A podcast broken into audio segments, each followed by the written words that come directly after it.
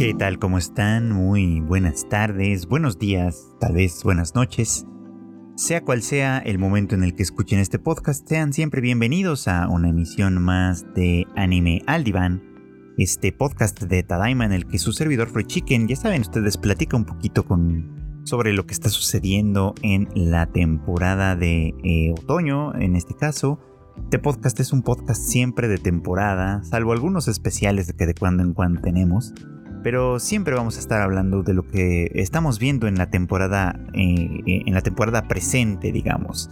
Y creo que es buen momento para retomar una conversación que se ha quedado congelada ahí, quizá por la cantidad de, pues un poco como de relleno, quizá un poco porque eh, gira mucho en torno a su misma premisa siempre, con cierta creatividad y diversión claramente, pero sin avanzar demasiado en su, en su argumento. Estoy hablando claramente de Spy Family, que aunque no lo menciono mucho por acá, en realidad es una de las series mm, que más disfruto ver desde, pues, desde que sale básicamente. Porque bueno, ya lo he comentado también en otro momento, eh, yo empecé a leer el manga casi cuando empezó a salir, poquito después de que ya, cuando ya llevaba algunos episodios. Y la verdad es que me gustó mucho y lo he seguido fielmente desde entonces. Y pues por supuesto es que ahora que hay serie de anime y todo, lo estoy disfrutando mucho. Y, bueno, pues creo que tiene un tema de fondo bastante bueno, bastante interesante, pero que obviamente por la naturaleza de, la serie y de la manera en la que se van presentando las cosas, pues como que se explora realmente poco, ¿no? Eh, pues digo, para quien no sepa, un, breve resumen es que esta historia se trata, bueno, empieza cuando eh, un agente secreto, un espía llamado Twilight, que pertenece al país de Westalis, eh, pues se infiltra en el, en el país de Ostania, su país vecino con el que de alguna manera están en guerra, para que, eh, bueno, en una guerra como, como estática, digamos, ¿no? Están como en una paz incómoda, digamos.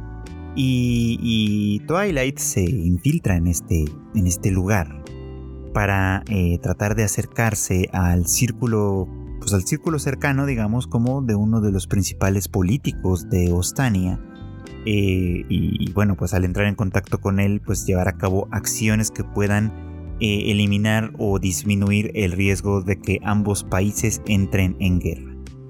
La cuestión es que eh, acercarse a este hombre no es cosa fácil, su círculo digamos como profesional es muy muy cerrado, así que la agencia de pues la agencia de espionaje digamos a la que pertenece Twilight propone acercarse por la vía familiar.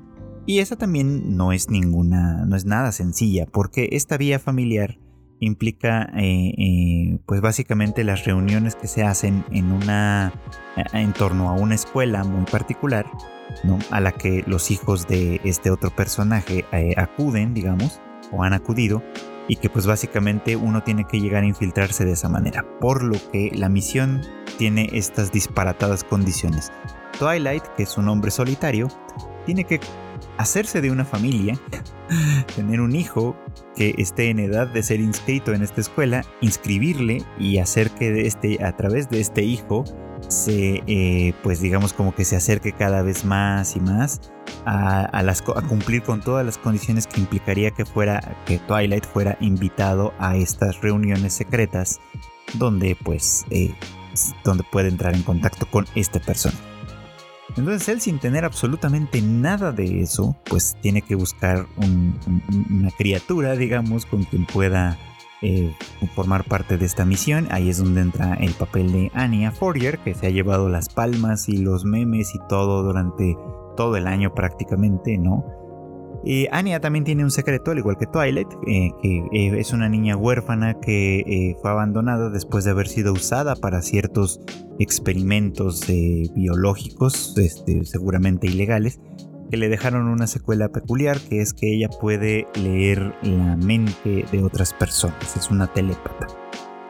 Y bueno, pues para completar el cuadro, porque pues en esta escuela muy tradicional y muy conservadora era necesario que eh, Twilight tuviera una familia completa, ¿no? Eh, pues también tiene que conseguirse una esposa de, pues ahora sí que de papel, digamos, y en este caso entra en funciones Your Forger, o bueno, más bien Your Briar, que es su nombre de soltera, que este, pues que es una, eh, una funcionaria pública eh, soltera y preocupada porque su soltería pueda considerarse como sospechosa por la policía secreta de este país y que bueno pues tratando de evitar esa eh, caer digamos como en sospechas es que acepta el trato de que le ofrece Lloyd de casarse con él y representar el papel de una familia junto con Anya, ¿no? Eh, ella además pues tiene un secreto propio, por supuesto, ¿no? Ella pertenece a una élite de asesinos que a través de sus actividades en las sombras eh, pues busca mantener la paz del país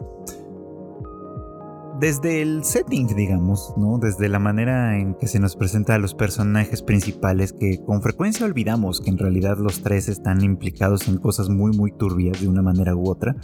Este, eh, pues nos da cuenta ya de algo que ya les platicaba, ¿no? Este, este, este estos países que se encuentran en guerra, Westalis y Ostania, pues básicamente muestran como una, una superficie muy pacífica. Ostania, que es el país donde transcurre la mayor parte de las cosas, pues muestra esto, ¿no? Una superficie pacífica e incluso próspera, ¿no? Donde pues ahí, ahí se ve riqueza en la ciudad, bien cuidadas las calles, eh, hay, hay, hay parques públicos donde la gente va a pasar el rato, restaurantes, jardines, en fin, cosas muy lindas que pues se ven claramente por la superficie y pero precisamente porque conocemos la naturaleza de los tres protagonistas de Spy Family sabemos que debajo de toda esa eh, pues de toda esa belleza y aparente paz pues hay cosas muy muy turbias sucediendo no y que bueno pues es parte de lo que considera el argumento aquí no Ahora, digo, esto se los conté solamente para, para hacer el contexto de qué va esta serie, porque pues de aquí en adelante ninguno en realidad sabe el secreto del otro. La única que lo sabe todos es Anya, ¿no? Anya que puede leer la mente, sabe la verdadera identidad de su madre adoptiva, sabe la verdadera identidad de su padre y ella ah, a, su vez pues protege la propia, ¿no? De tal manera que, para Lloyd, para Yor y para todo el mundo que se relaciona con ella, eh, pues este, ella simplemente es una niña normal entre comillas, que a veces pues parece un poco torpe, y a veces parece demasiado brillante y demasiado suspicaz, demasiado sagaz también. Entonces, bueno, pues es un poco complejo su, su, su, representación de pronto, ¿no? Porque ella tiene que mantener un papel y al mismo tiempo no es demasiado hábil manteniéndolo, a diferencia de sus padres adoptivos que están acostumbrados, digamos, como al secreto. Pero bueno, pues la historia va de eso y básicamente pues de los muchos enredos que pueden surgir a partir de a partir de los secretos que mantienen entre ellos y de sus distintos propósitos, por supuesto, ¿no? El de Lloyd, que es cumplir con su misión, el de York, que es mantener este matrimonio a toda costa para, para conservar sus propias eh, cosas intactas, digamos, y en el caso de Anya, pues básicamente su objetivo final es, que esta familia perdure para siempre, porque es la única familia que ha tenido. En ese sentido es como muy, muy tierno y muy lindo. Y es en este contexto, eh, sobre todo en esto que les acabo de decir de Anya, que quiero hablar sobre lo que ha venido pasando en los últimos, en el último par de episodios. Ya la segunda parte, digamos, de, de la primera temporada, mm, ahora, ahora, ahora lo dividen así de alguna forma este, ya está por terminar y creo que pues sí, va, a terminar con este, con este último arco, digamos, del partido de tenis clandestino.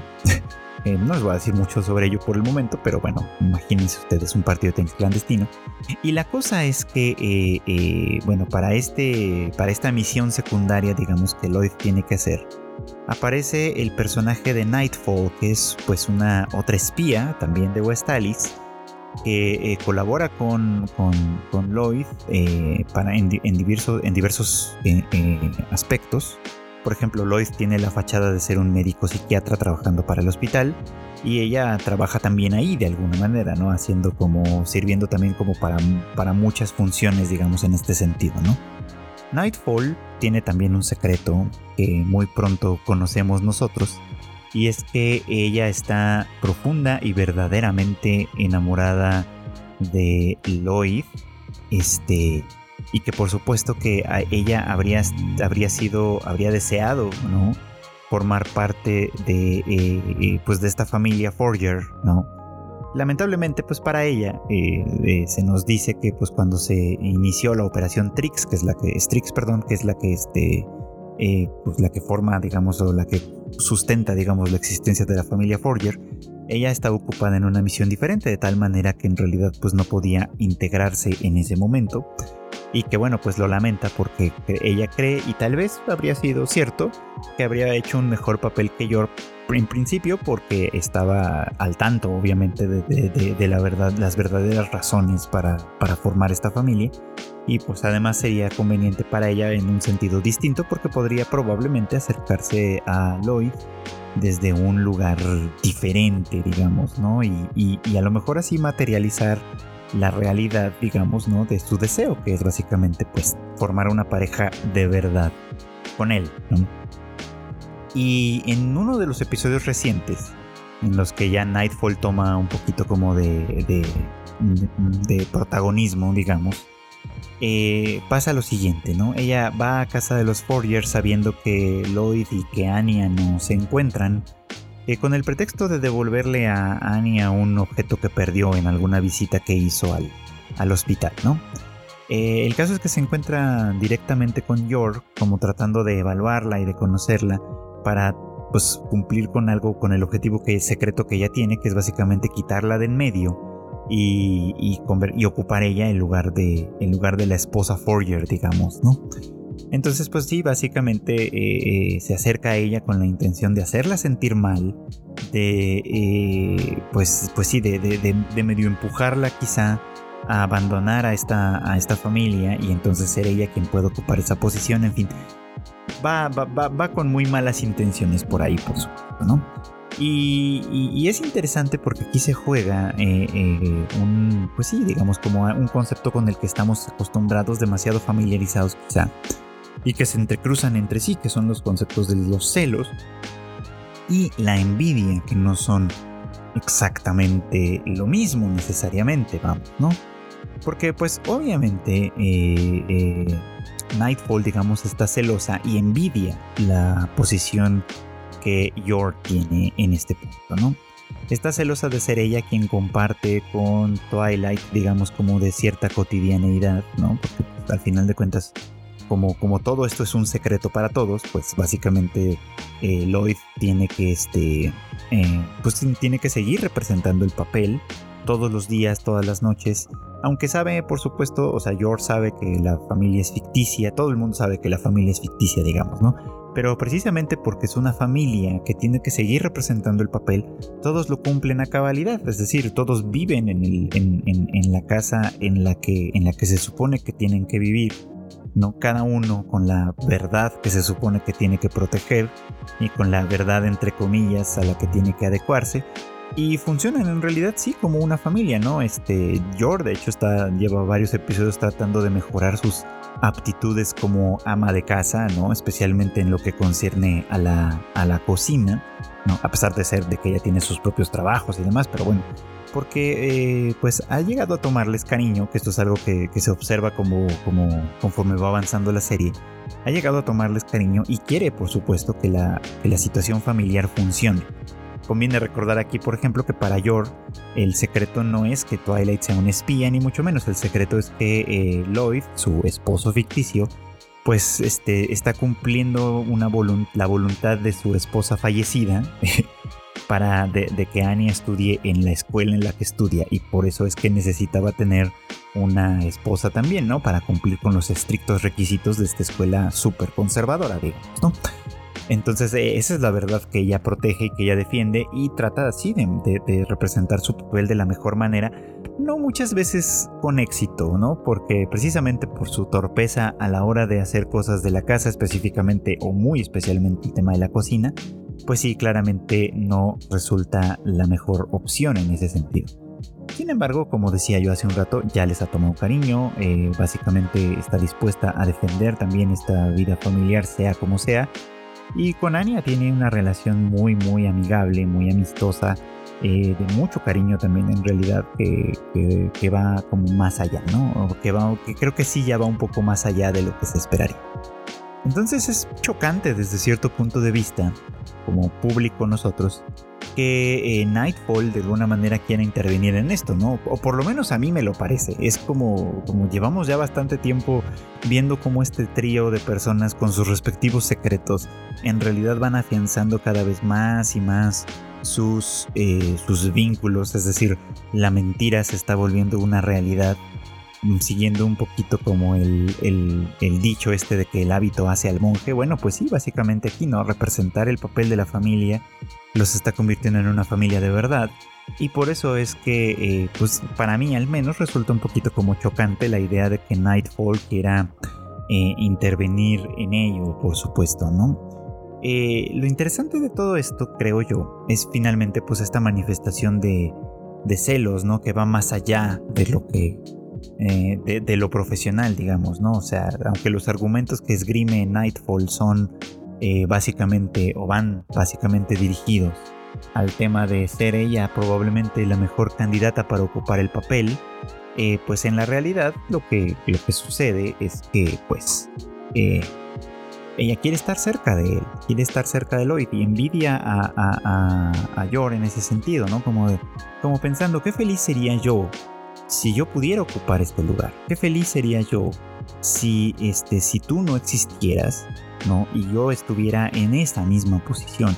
Todo lo que yo podría hacer por él, todo lo que yo haría para que la misión se cumpla más fácilmente, todo lo que yo haría para impresionarlo, por supuesto, ¿no? De tal manera que vea mis cualidades y entonces decida eh, ir más allá en, este, en esta relación, que no sea solo profesional, sino que sea mucho más que eso, ¿no?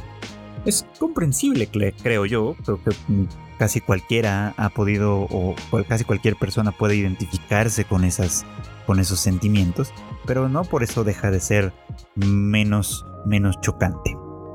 Y ahora aquí va un detalle que me pareció fenomenal, no en el capítulo de esta semana, sino en el capítulo anterior. Porque después de que se nos presenta efectivamente Nightfall, de que pasa todo esto que les vengo platicando y de que finalmente ella siente el rechazo de Lloyd porque, pues primero obviamente cuando ella le propone reestructurar la situación de la operación Strix, eh, Lloyd la manda por un tubo diciéndole que pues ella básicamente no tiene nada que eh, pues no tiene voz ni voto en ese terreno y que pues las cosas tienen que quedarse como están y ella lo siente perfectamente como un, como un rechazo, no como un rechazo a ella misma como tal, ¿no? Después de esta escena, de esta, de esta escena, pues que sí tiene cierto algo de conmovedor, porque pues sí, no, sí podemos creo identificarnos con la situación en la que se encuentra ella como una persona deseante que ve básicamente como sus sueños pues básicamente no pueden suceder este, bueno, pues entonces, este, pasa algo muy interesante, perdón, perdón, dejen que, dejen que ponga mis ideas en orden. Pasan los créditos y luego viene una escena extra. Una escena extra que pareciera o podríamos pensar que no tiene nada que ver, pero que en realidad viene a, envolver ¿no? y a terminar de, de, construir esta misma idea de los celos y la envidia llevándola a un extremo diferente. En este caso, a quienes vemos es a Anya y a Bond, el perro que, adoptaron muy al principio de esta segunda parte, ¿no? Eh, ambos están muy entretenidos viendo la serie de espías que siempre ven. Bueno, no sé si es la misma, pero bueno, en el caso es que en este caso son unos animales, ¿no? Y en el capítulo en el específico en el que están viendo, pues el agente pingüino, que es uno de los personajes, pues aparentemente muere en el, en el proceso. Y entonces pues Anya queda muy conmovida por, por la muerte de, un personaje pues al que le tiene cariño y decide que esa noche quiere pasarla abrazada de su, del peluche que, que, Lloyd le obsequió en aquel capítulo en el que visitan el acuario. Y pues ella así como, como está muy conmovida por esa situación, pues sí, decide básicamente pues quedarse abrazada al peluche, ¿no? Cosa que Bond eh, no interpreta de la mejor manera. Y eso pues se convierte en que Bond, eh, en un momento de descuido de Anya, ataca al, peluche del pingüino y lo deja eh, básicamente deshecho, ¿no? Con, con, claras marcas de mordiscos y de, y de, y de rasguños y demás, que pues básicamente inmediatamente lo identifican como, como el culpable, ¿no? Eh, y ahí es pues donde sucede este, esta escena en la que pues Anya le dice como muy abiertamente que, lo odia, está, está muy, muy, muy enfadada por, por lo que Bond hizo con, el pingüino. Este, y, bueno, pues a partir de ese momento pues hay una división, hay un pleito, digamos, ¿no? Como entre ellos. Eh, básicamente, quiero eh, digo esto porque Bond hace lo que Nightfall pretende hacer. De una manera mucho más inocente, claro está, pero, pero al final de cuentas esa es la idea y creo que de alguna manera ese pequeño pedazo de episodio nos muestra esta parte, ¿no? Como eh, aunque, aunque complejizados digamos por el tema humano, ¿no? Eh, podemos ver, por ejemplo, la tristeza y el sufrimiento un poquito de Nightfall al, estar fuera de la jugada en cuanto a en, lo que se refiere a, la cercanía con Lloyd, digamos, ¿no? Eh, podemos verlo de una manera más simplificada, por así decirlo, pero por lo mismo también más cruda. En este momento en, el que Bond, pues básicamente, pues sí, ¿no? Siente celos, siente envidia del peluche que puede estar cerca de Anya en ese momento y, decide tomar cartas en el asunto destruyéndolo, ¿no? Entonces eh, es un momento como muy, pues muy incómodo un poquito desde ese punto de vista, ¿no? Porque Anya está de verdad enojada y sabemos que cuando, aunque le dice que lo odia, eh, tal vez ella realmente no lo siente así, pero, pero lo dice como dejándose llevar un poco como por, por la emotividad, digamos, del momento. En ese sentido me parece muy, muy importante este asunto, ¿no? Obviamente, pues al ser un asunto de, de, de niños, por así decirlo, pues eso tiene una solución relativamente sencilla, ¿no? O sea, eh, Lloyd y, y Yor, Yor con bastante torpeza como siempre, este, deciden pues reparar al pingüino, ¿no? Haciéndole pues las, las debidas suturas para que quede en, pues, en condiciones aceptables, digamos, ¿no? Este, y mientras esto está sucediendo y Anya está muy muy preocupada por lo que está pues por lo que le pasa a su, a su pingüino, eh, Bond pues también está preocupado a final de cuentas por ella, ¿no? Se da cuenta que después, ¿no? De que, de que al hacerle un daño al pingüino como, como resultado de sus propios celos y de su propia envidia, sin querer le ha estado haciendo daño también, o le ha hecho daño también la persona que, que no quería hacerle daño, en este caso que es Anya. Entonces, pues tratando de, enmendar el camino un poco, ¿no? Bond va y se roba una bolsa de cacahuates de la alacena y se le ofrece a Anya, ¿no? Como una, como una muestra, digamos, de arrepentimiento y de perdón, etcétera, ¿no? Y, bueno, pues en base, con base en eso, pues es que ellos dos se reconcilian y, y firman la paz, que es lo que dice Anya en un momento dado, ¿no? A lo que Lloyd reflexiona después que ojalá entre Westalis y Ostania fuera tan sencillo, ¿no? Y es que desde cierto punto de vista sí podríamos decir que es sencillo, ¿no? Eh, eh, hago esta distinción ¿no? entre la complejización de lo humano y lo sencillo que puede ser lo infantil, pero en realidad estamos hablando de los mismos problemas. ¿no? Muchos problemas internacionales que existen, existen porque, o sea, por muchas razones complicadas, vamos, ¿no? Que tendemos nosotros como seres humanos a, conceptualizarlas, diga, quizá, llamándoles intereses, ¿no? Hay muchos intereses, digamos, o se dice, ¿no? Entre, eh, entre muchos, este, ¿cómo se llama?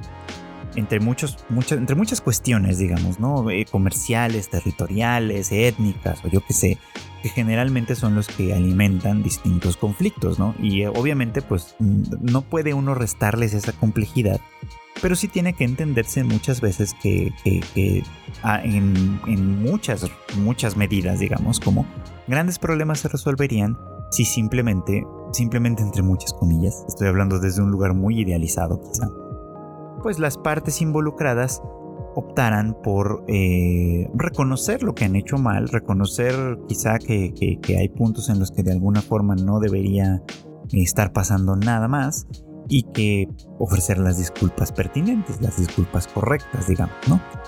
El problema, pues insisto, son los intereses, ¿no? Eh, cuando hay intereses de por medio, que implican a muchísima gente quizá y obviamente personas con mucho poder, es muy difícil de alguna manera soltar esta clase de cosas, moverse en ese sentido y pues por eso es que resultan problemas tan complicados y por eso es exactamente que Lloyd observa que Westalis y Ostania pues no pueden firmar la paz tan fácilmente como la firmarían Anya y Bond, digamos, ¿no? Como en este sentido.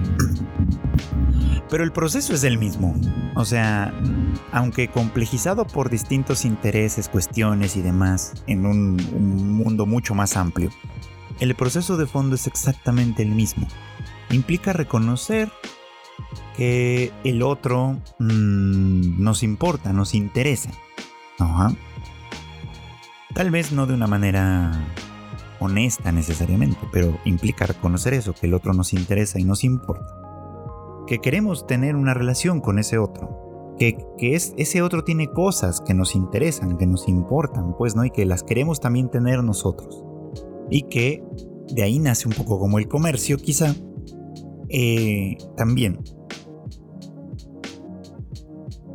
Y que la paz, pues, puede nacer básicamente de esta. Eh, pues de, esta, de este reconocimiento, de, esta, de, este reconocimiento tanto de nuestras necesidades y nuestros deseos, como de eh, pues como del otro, básicamente, ¿no? Y de las necesidades y los deseos del otro. Al final del día Bond es lo que hace, ¿no? O sea, no creo que necesariamente deje de sentir celos por cualquier otra cosa a la que Anya le preste atención en un momento dado, ¿no? Después de todo, es muy claro que lo que Bond quiere es tener su amistad, su compañía y su atención de manera permanente, por así decirlo, ¿no? En ese sentido, pues es un poco como egoísta, digamos, ¿no? Pero creo que Bond aquí aprende una lección importante y es que si daña algo que ella aprecia, no va a conseguir que ella lo aprecie de regreso, ¿no? Lo único que va a conseguir es que ella lo rechace, lo repudie. Ajá. Eso es lo que me parece como importante destacar aquí, ¿no? Porque creo que Nightfall de alguna forma, eh, regresándolo a este otro tema, Nightfall de alguna forma no se da cuenta, pues, ¿no? Que, o, parece incapaz de darse cuenta que Lloyd se está sintiendo cada vez más cómodo en esta familia, ¿no? De hecho, mm, aclarando, creo que sí se da cuenta.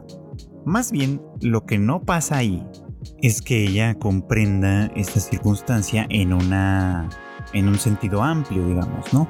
O sea, de hecho, varias veces menciona esto, ¿no? Como en su mente dice, te estás ablandando, ¿no? La vida familiar te está ablandando, tú ya no eres la persona que deberías ser de alguna forma, ¿no?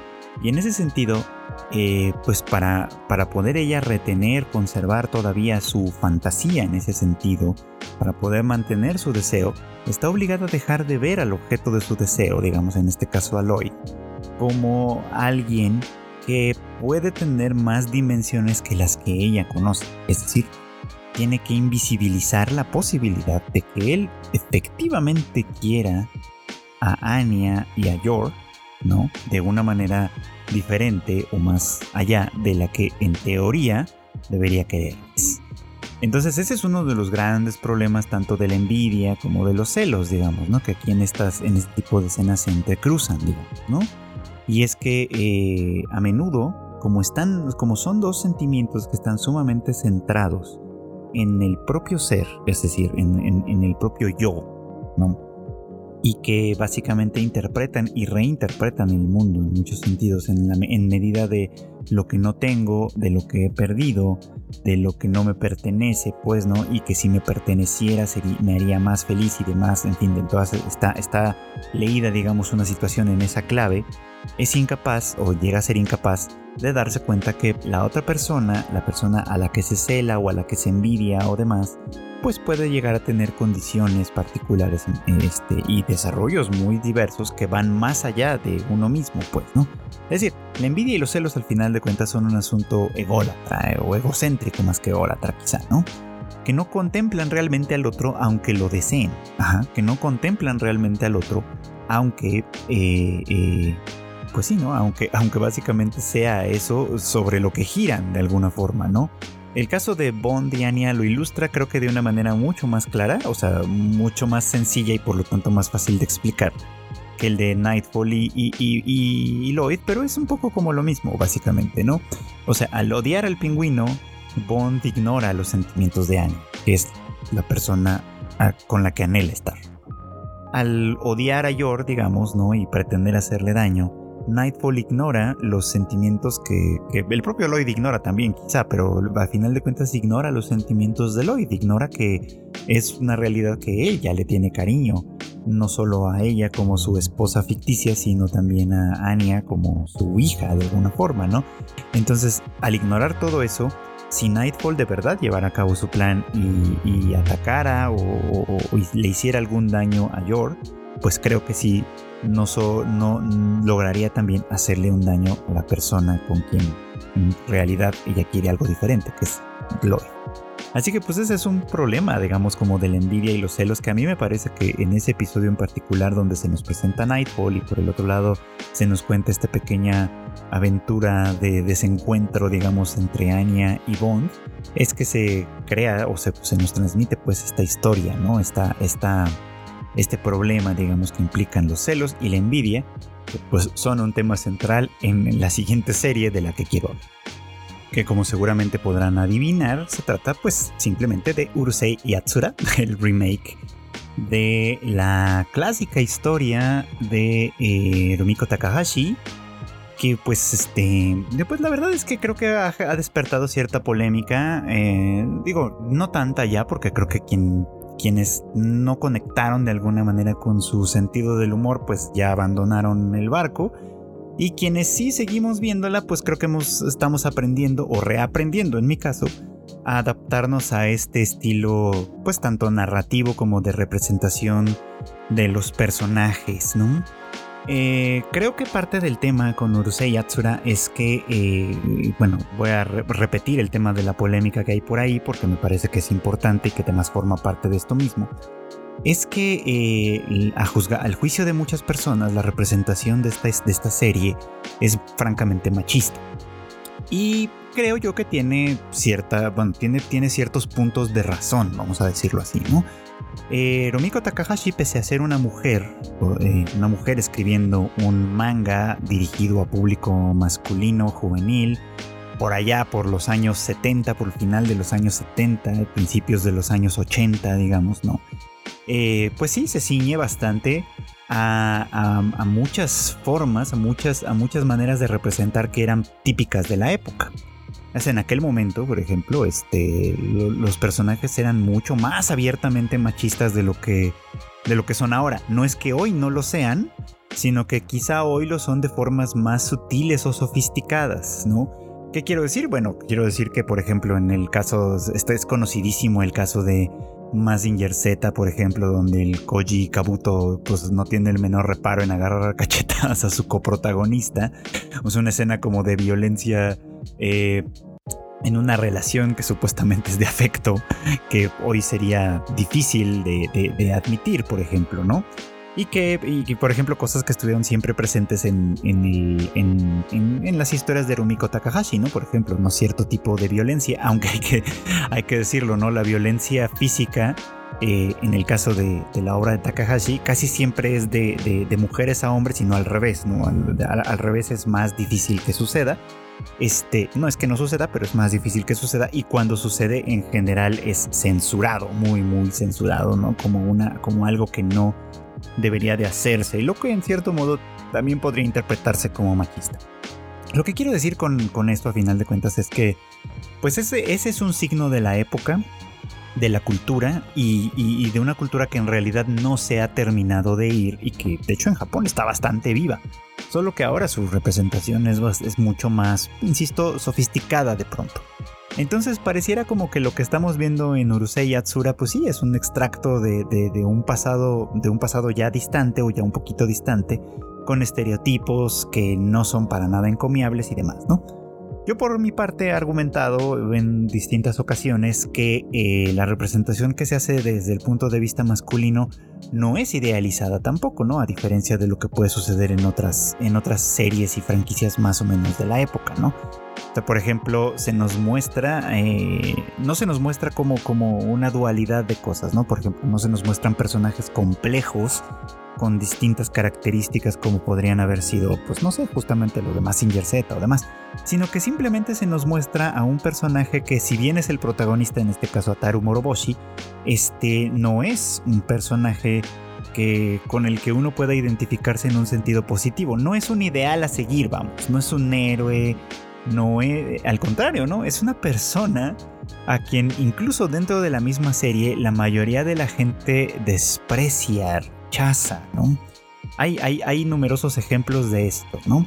Eh, por ejemplo, sus padres, empezando por sus padres, ¿no? Eh, cuando, cuando Ataru es seleccionado para ser el campeón de la Tierra que tiene que enfrentarse a Loom para evitar la invasión, digamos, ¿no? Muy al principio de la serie, pues sus padres son de los primeros en, manifestar como su decepción, ¿no? Porque es como, bueno, si el futuro está en manos de este, de este cretino, pues no vamos a llegar muy lejos, ¿no? Y, sorprendentemente, pues sí, efectivamente Ataru logra, logra cumplir con la misión, pero y, ganarse el aprecio de todo el mundo y la admiración de todo el mundo en un momento dado, y muy pronto vuelve a caer en, el, en la desgracia de todos, ¿no? Eh, ahí está, por ejemplo, el caso también significativo de Shinobu, que quien fuera su amiga de la infancia y su novia al principio de la serie, pero que con quien siempre tiene conflictos por pues, esta costumbre que tiene él de estar siempre mirando y coqueteándole directamente a otras muchachas, de tal manera que pues ella eh, pues nunca siente que pueda confiar en él y muy pronto en realidad en este momento que vamos de la serie ella ya no lo ve o ya no parece verlo de, ninguna manera como un interés romántico, ¿no? A estas alturas parece ella muchísimo más interesada en el personaje de Mendo, por ejemplo, ¿no? Ya no tiene mayor interés en Ataru este, por ese lado, ¿no?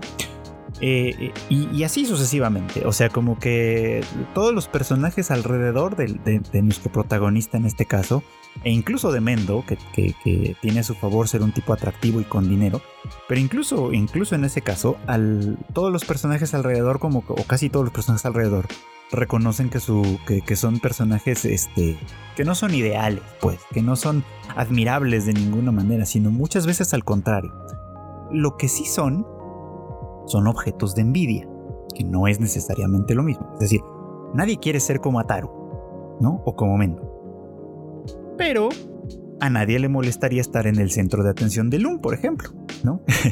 Eh, de hecho, son muchos los compañeros de, Ataru que le envidian esa posición, ¿no? Envidian que, que Loom esté tan interesada en él, que le cuide tanto, que le... Bueno, obviamente eso de cuidarle puede ser eh, cuestionable, dado que en, sus arranques de celos mismos ella lo electrocuta constantemente, entonces bueno, ella es un tema aparte, pero es verdad que muchos quisieran estar en la posición en la que él se encuentra, pero no es lo mismo que, desear o anhelar estar en su eh, ser el, el, ser ellos el personaje que representa este tipo, ¿no?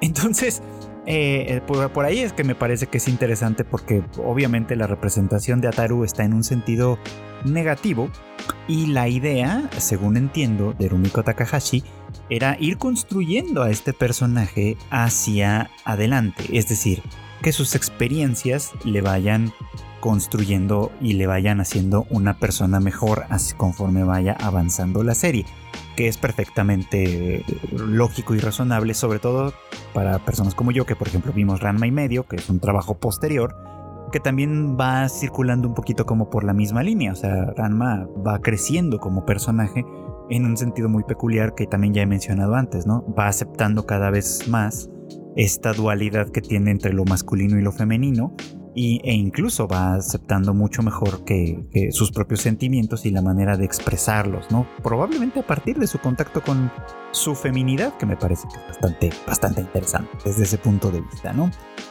Pero quería regresar al tema de los celos, porque me parece que también es importante, ¿no? Eh, decíamos hablando de Spy Family un poquito que obviamente los, los, celos forman parte importante del personaje de Nightfall y que de alguna manera están mucho mejor representados o, de una manera, o representados de una manera simple pero, pero muy efectiva, muy eficaz en este pequeño eh, digresión, digamos, que tiene de del conflicto entre Anya y Bond a propósito, de, a propósito del pingüinito.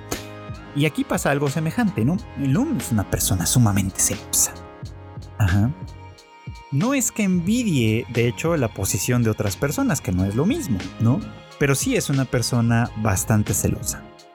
Eh, a partir de, este encuentro con Ataru, de que él la venció inesperadamente y etcétera, ella parece haber fijado sus atenciones completamente en él eh, creando esta situación en la que todo el mundo envidia su posición menos él, ¿no? Que, ya hemos mencionado antes, él es como una persona completamente histérica.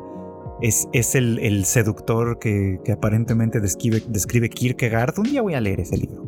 Este, y que, eh, y, que eso, ¿no? Que, cuando conoció a Lum no dejaba de, desearla y demás. Y una vez que la tiene dentro de su ámbito, pues ya pierde completamente el interés en ella y a partir de ahí está mucho más interesado en otras personas, ¿no? Eh, haciendo pues esto, ¿no? Como que, claro, en vez de concretar lo que tienes enfrente, pues de alguna forma decides mantenerte en una situación, situación de, de deseo constante insatisfecho, que es pues en términos muy freudianos, completamente histérico, digamos, en ese sentido, ¿no? Pero eh, Loom, por su, por su parte, pues decíamos que es una persona sumamente celosa.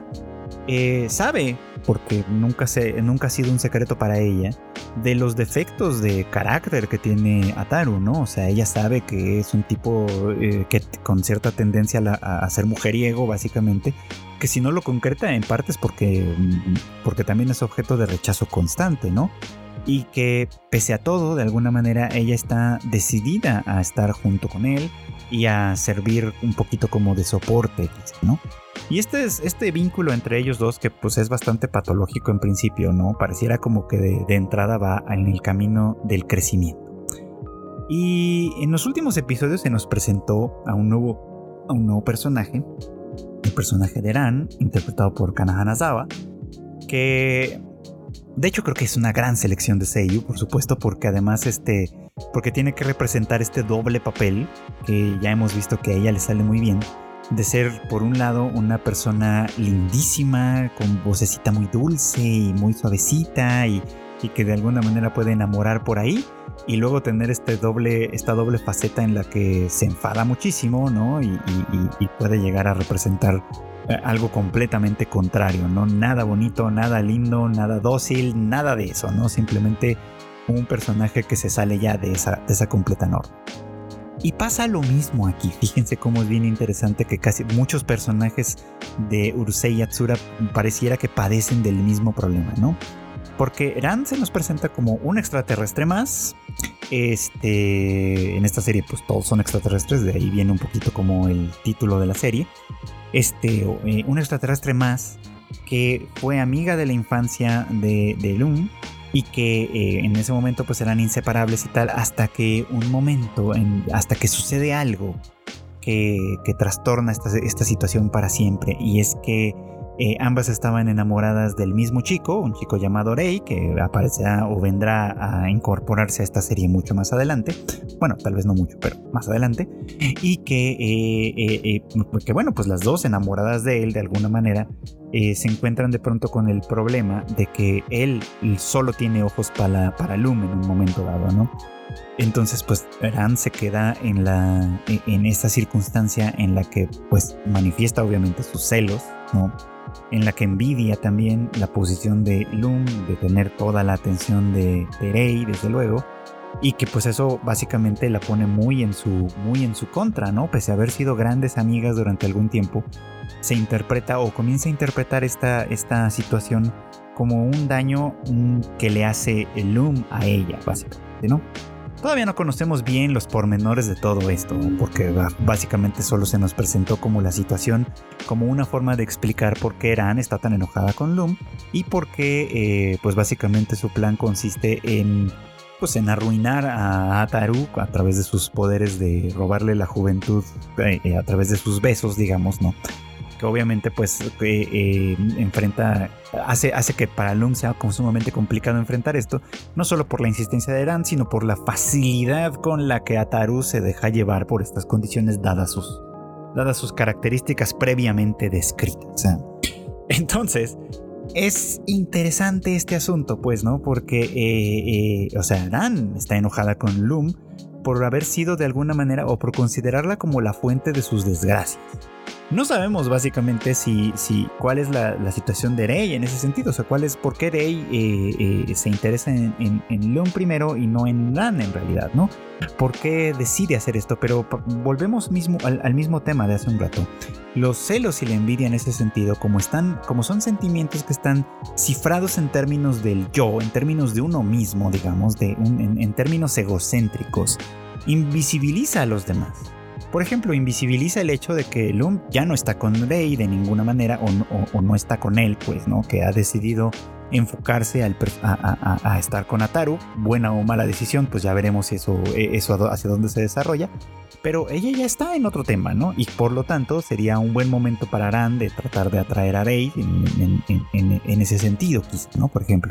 También invisibiliza a Rey, de quien de momento no sabemos nada, pero que evidentemente en algún punto tomó una decisión personal y, se, fijó en, en, Loom antes que en Ran, por ejemplo, ¿no? Entonces los celos y la, envidia tienen esa característica fundamental importante que vemos aquí, ¿no? que cuando se sienten, eh, cuando se expresan y entre más de, una manera más intensa se expresen claramente, eh, es una señal inequívoca de que hay un, hay un proceso sumamente egocéntrico sucediendo que invisibiliza a los demás para subsistir. Ajá. Pues esos sentimientos solo se pueden mantener, que eso es el, meollo de lo que quiero decir al respecto. Esos sentimientos solo se pueden mantener en la medida en la que uno es incapaz de ver al otro. Ajá y se exacerban precisamente en la medida en la que, en la que esa invisibilización se va desarrollando todavía más. Es decir, es como e, es una relación inversamente proporcional. Los celos se mantienen de una manera mucho más grave en la medida en la que eh, se invisibiliza al otro para centrar la atención emocional hacia uno mismo. Cuando uno es capaz de ver un poquito más allá de sus narices, puede llegar a sentir celos y envidia, claramente pueden seguir siendo sentimientos que, se expresen de manera simultánea, en, conjunto, digamos, ¿no? Pero es más difícil que se exacerben y que obviamente se expresen en un nivel conductual de una manera mucho más grande, porque empiezas a tener en consideración a las otras personas, por supuesto, ¿no? Y es ahí como una de las claves que creo que van a ser importantes más adelante, también aquí en Urusei Yatsura, ¿no? Porque obviamente pues estos enredos amorosos van a seguir sucediendo, en parte de eso va de eso va la serie, ¿no? De por eso es que están construidos los personajes como están construidos, por eso Mataru tiene esa tendencia a ser mujeriego, por eso Loom es particularmente celosa, porque a final de cuentas ese es el conflicto central que van a tener que ir resolviendo, o sea, con el tiempo Loom y toda la gente que le rodea van a tener que ir eh, pues reconociendo más a las otras personas, por supuesto, y Ataru tendrá que ir haciendo lo propio al respecto, ¿no? Dándose cuenta, por ejemplo, de que los sentimientos que Lum tiene por él pues son genuinos y que probablemente incluso también teniendo que reconocer sus propios sentimientos. Y ahí eh, estoy especulando porque, insisto, no, este es mi primer contacto con esta serie, pese a saber que es clásica y que ha estado presente mucho durante muchos años. En realidad, este es mi primer contacto con esta franquicia de verdad. Pero mi expectativa aquí al respecto es, es, es muy sencilla, por así decirlo. Con el pasar de las experiencias, me parece que lo que Ataru va a tener que ir descubriendo, por un lado, es eso, ¿no? Lo genuinos que son los sentimientos de Loom, empezar seguramente a corresponderlos de una manera mucho más, mucho más clara y decidida, lo que implica en ese caso una renuncia, es decir, lo que implica que Ataru tenga que renunciar a esta persona que ha sido, a este a este mujeriego, digamos, ¿no? A este, a este rabo verde que, que, que es hoy, por supuesto, ¿no? que alguna función ha de tener en la constitución de su personalidad, pero que para poder evolucionar a ello tendrá que desecharlo en un momento dado y constituirse en una persona un poquito diferente, digamos, ¿no? simplemente para poder hacer funcionar las cosas desde otro lugar. Entonces, eh, a mí me parece que este, tipo de historias es bonito en ese sentido, independientemente de que sí tiene cosas que pueden considerarse, mm, ¿cómo decirlo? pues cuestionables desde, desde esa representación abierta y claramente machista, desde esa representación que de alguna manera privilegia conductas que no son, privilegia y hace comedia con conductas que no son para nada encomiables de ninguna forma, pero que creo que tienen un propósito. Y el propósito es este, básicamente, ¿no? Que este grupo de personajes que parten desde lugares que, pues por usar la palabra de moda, hoy podrían considerarse un tanto tóxicos, vayan desarrollándose y, construyéndose más hacia adelante, digamos, ¿no? En un sentido diferente y puedan ser, pues, mejores personas, mejores amigos en un momento dado también y puedan incluso empezar a, visibilizar a los otros como personas aparte, más allá de sus deseos, más allá de sus celos, más allá de sus envidias. Y bueno, pues esto es todo por hoy. Muchas gracias como siempre por acompañarme en el anime al diván. Ya saben ustedes que este podcast sale eh, todos los miércoles en algún momento del día o quizá de la noche. A veces las cosas son complicadas. Pero ustedes estén al pendientes ahí en sus distintas eh, eh, aplicaciones de podcast, sea cual sea la que usen, ya sea Spotify como es de las más populares, o Apple Podcast, o Google Podcast, o Amazon, o, o Pocket Casts, creo que así se llama otra. En fin, sea cual sea la que ustedes usen donde encuentren el anime al diván ya estará por ahí en algún momento de este día próximamente, por supuesto que sí. Y bueno, pues este no queda más que siempre agradecerles obviamente su preferencia, recordarles como siempre que tenemos más, más podcast en la familia de Tadaima, tenemos el Shuffle que esperemos que pronto vuelva, tenemos el Rage Quit en el que Marmota y Q hablan de la industria de los videojuegos, quizá esta vez va a salir también con un poco de retraso por razones de disposición de personal, vamos a decirlo de esa manera. Este, el Bits and Bytes que ya volvió a la vida y que pues ahí anda también compartiéndonos información relevante sobre el mundo de la tecnología, los gadgets y demás. Y por supuesto el Tadaima Live que tenemos eh, los miércoles en punto de las 8.30 de la noche en eh, eh, hora de la Ciudad de México en nuestros canales en Facebook, en YouTube y en Twitch. agradezco como siempre su preferencia y nos volvemos a escuchar muy pronto en una siguiente emisión de Anime al Diván. Muchas gracias, pasen buenas noches, buenas tardes o buenos días.